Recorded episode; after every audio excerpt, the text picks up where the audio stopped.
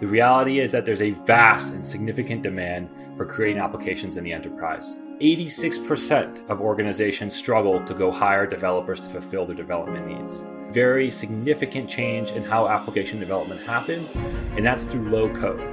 This is the environment in which Microsoft has chosen to create the Microsoft Power Platform. Another item I like to call out, which is really unique about AI Builder, is how you build the models. You don't have to go write Python, you don't have to have data scientists.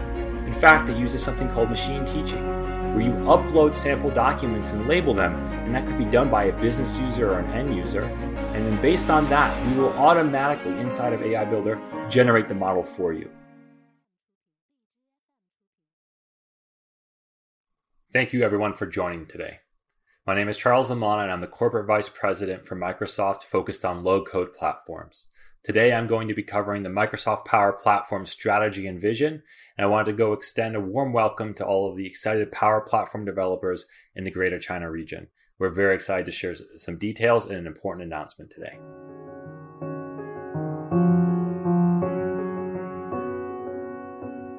Before I jump into the details of the Power Platform, I always like to set the stage and the context as to why Microsoft cares so much about low code development.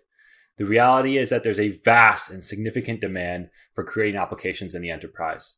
There's going to be 500 million new applications created in the next five years, which is more than all the applications created in the last 40 years. In fact, mobile application development demand is growing five times faster than IT can satisfy it in general. And despite all of this, 86% of organizations struggle to go hire developers to fulfill their development needs. All of these things are combining to drive a very significant change in how application development happens, and that's through low code. In fact, Gartner predicts that 65% of enterprise application development will be using low code platforms in just the next four years. This is the environment in which Microsoft has chosen to create the Microsoft Power Platform. When we look at the Microsoft Power Platform, it's a single low code platform that spans all the Microsoft clouds, whether it's Office 365, Dynamics 365, or Azure, in addition to creating standalone applications and solutions. It includes Power BI, which is a low code way to analyze and slice and dice all of your data in your enterprise. It includes Power Apps, which is an easy, simple way to create powerful web and mobile applications without having to write any code, as well as Power Automate, a low code solution for business process automation, as well as robotic process automation. And lastly, the most recent addition is Power Virtual Agent, which is a low code way to create chatbots. Together, these four elements are supported by the Common Data Service, over 300 data connectors, and AI Builder. And altogether, it's an incredibly powerful tool to solving your development needs inside the enterprise. In fact, if you look across the market, over 97% of the Fortune 500 currently uses the Power Platform worldwide. This is across all industries, all sectors, um, and all these large companies. You can see broad adoption across Power BI, Power Apps, Power Automate, and Power Virtual Agent, solving the most important needs and most agile needs for all of these companies.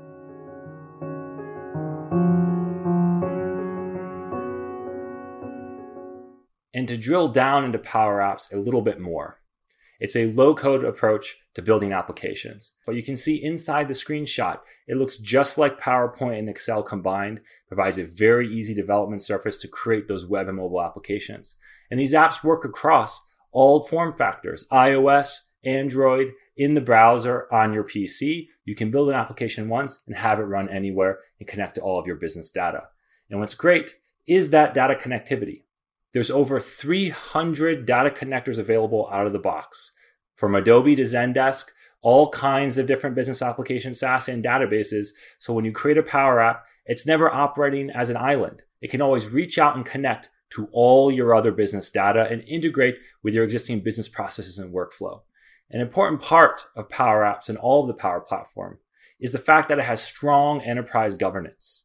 That means it's incredibly easy to create an application, but it's also incredibly easy to govern them and ensure you're being compliant and secure throughout your organization, making it so business users and citizen developers, all the way to IT professionals and professional developers, can build applications that work and adhere to all your security needs as an enterprise. And lastly, Power Apps has incredibly rich integration with professional developer tools. This makes it so that you can go extend your Power App by writing code when it makes sense and in a way that makes sense. So you can increase your velocity without having to compromise on that low code first mission. And this incredibly innovative set of capabilities is what's made Power Apps be recognized by Gartner as a clear leader in enterprise low code application platforms. Uh, in very short order, Power Apps dr- driven rapid adoption as well as broad awareness in the press and through these analysts. So you can start to see just the incredible potential and capabilities of this brand new type of application development. And what's really important about Power Apps is it's fairly complete. It's not just about building UI, it includes a broad range of capabilities. Things like automation and workflows through Power Automate, or advanced UI customizations, whether it's data driven and schema driven with view and, and forms, or UI first through a completely open canvas like you'd expect inside a PowerPoint. On top of this, you have rich things like deep sharing and deep security around your data and applications to make it so that you can manage your apps just like you would something built by a developer. And of course, it extends on and on. There's advanced application lifecycle management capabilities, advanced governance and backup capabilities, advanced code plugins, as well as richer capabilities, all available underneath Power Apps. So it's a full stack application platform development environment from UI to logic to data, fully managed and fully capable without requiring managing cores or compute or, or memory, all fully encapsulated inside of a SaaS product. And of course, one of the things we like to always go back about the power about Power Apps is the data connectors. Over 300 of them make it so that when you build your Power Apps, you can go connect to all your existing systems without having to compromise and without actually fracturing or splitting apart your IT landscape. And when we talk about those rich workflows and those, those rich automation capabilities, that is through Power Automate, a key ingredient of the Power Platform. It supports all kinds of graphical authoring of API based automation, UI based automation, or robotic process automation, as well as AI driven understanding of analog analog content like documents or text or all or videos or photos. You can go automate across all of it using power automate. And this rich single platform for automation is one of a kind supporting modern systems through api as well as legacy applications through ui automation. And the thing i like to always call out is power platform is a platform that works together the same governance, and security capabilities of Power Apps also apply and also integrate seamlessly with Power Automate. So when you create data loss prevention policies or you want to go manage who can create solutions, it applies across all elements of the Power Platform in a very natural and continuous way. And just like Power Apps as well, Power Automate supports professional developer extensibility. You can go write uh, logic inside of a plugin or through a custom connector, hosted in any cloud, hosted anywhere, and invoke it from Power Automate or Power Apps, all as a single platform and all without, again, having to compromise in that low code first approach. And that's what makes Power Platform so special, is that you can really start with no code, go to some code, low code, and then go all the way to code first, all without having to compromise and all without falling off a cliff. And rounding out Power Platform is the that AI capability. The AI Builder offering provides a low code AI solution for apps and processes. It makes it easy for you to easily understand content that you're using, whether it's digital paper like a PDF or a scanned document, or text, or even detect objects inside an image. It's all integrated seamlessly inside of Power Apps and Power Automate. And what's great is at the core of Power Apps is something called the Common Data Service. That's where all the data, logic, and security resides. And it naturally integrates with AI Builder. So you can run predictions on any data stored inside the Common Data Service. And these predictions just appear like any other field inside of Power Apps. In this seamless, low code integration is what makes the Power Platform so capable and so powerful under a single solution. Another item I like to call out, which is really unique about AI Builder, is how you build the models. You don't have to go write Python. You don't have to have data scientists. In fact, it uses something called machine teaching, where you upload sample documents and label them. And that could be done by a business user or an end user. And then based on that, we will automatically inside of AI Builder generate the model for you. And this is how you can have incredibly tailored, highly specific models for your solutions without having to go have an army of data scientists to go create them. And all of this integrates inside a single solution across the Power Platform. So you can connect to all your Azure data uh, bases and Azure data services seamlessly. That's Azure SQL, that's Azure Cosmos DB, Azure Data Lake, Azure Storage, you name it, you can connect to it naturally and natively inside of Power Apps.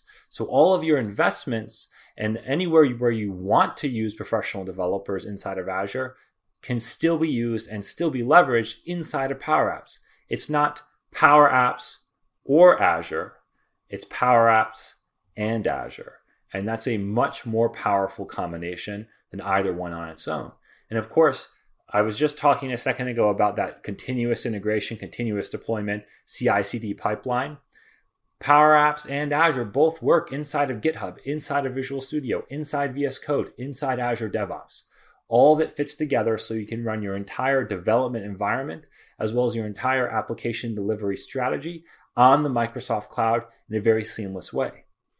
And of these, there's one in particular I want to call out, and that is how you can leverage Azure resources with your custom connectors it's possible to register any API hosted inside of Azure on Azure Web Apps, Azure Virtual Machines, you name it, as something called a custom connector inside of Power Apps in the broader Power Platform.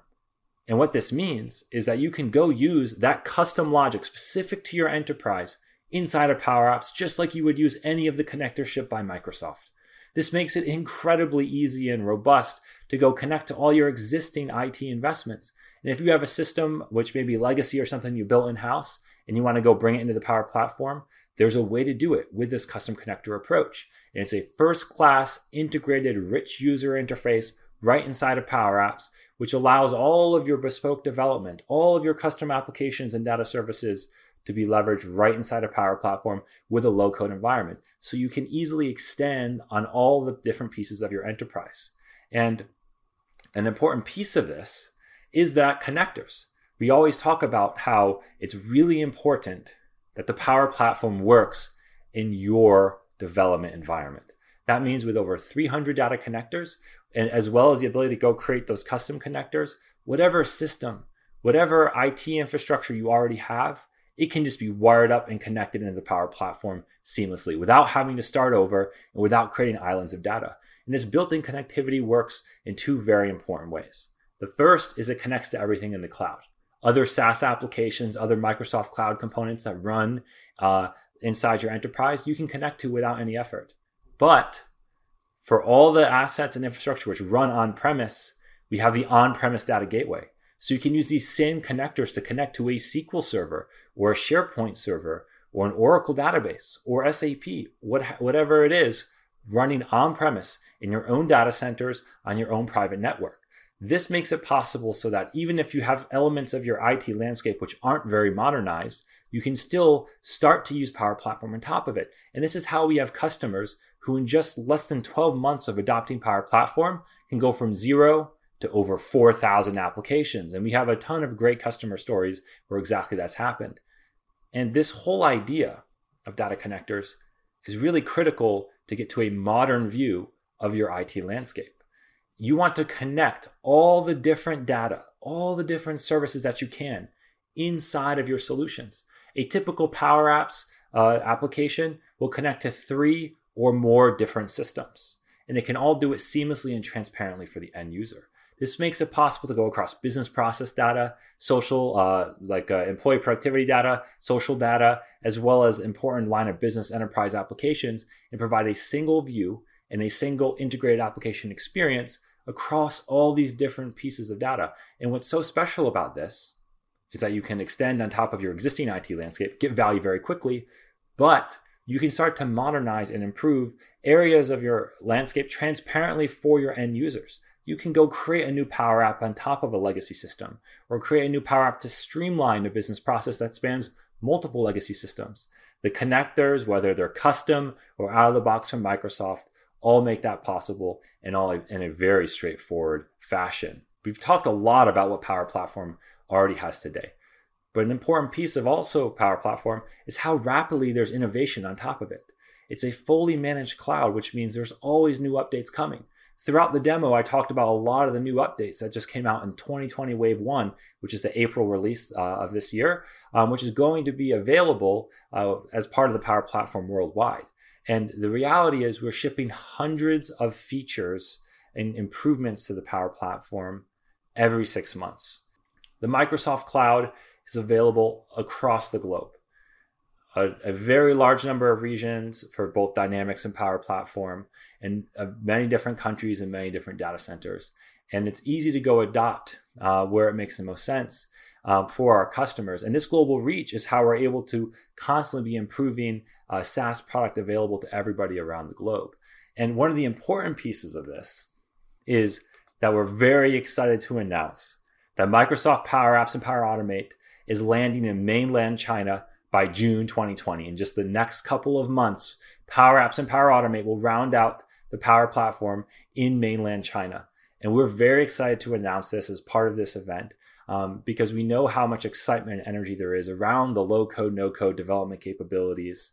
And we're very excited to go partner from Microsoft with all of our customers to go explore and leverage the Power Platform to go solve their business process needs in transformative ways using AI Builder, Power Apps, Power Automate, uh, and Power BI. You can really start to transform all parts of your enterprise to solve all different types of data and application and automation needs.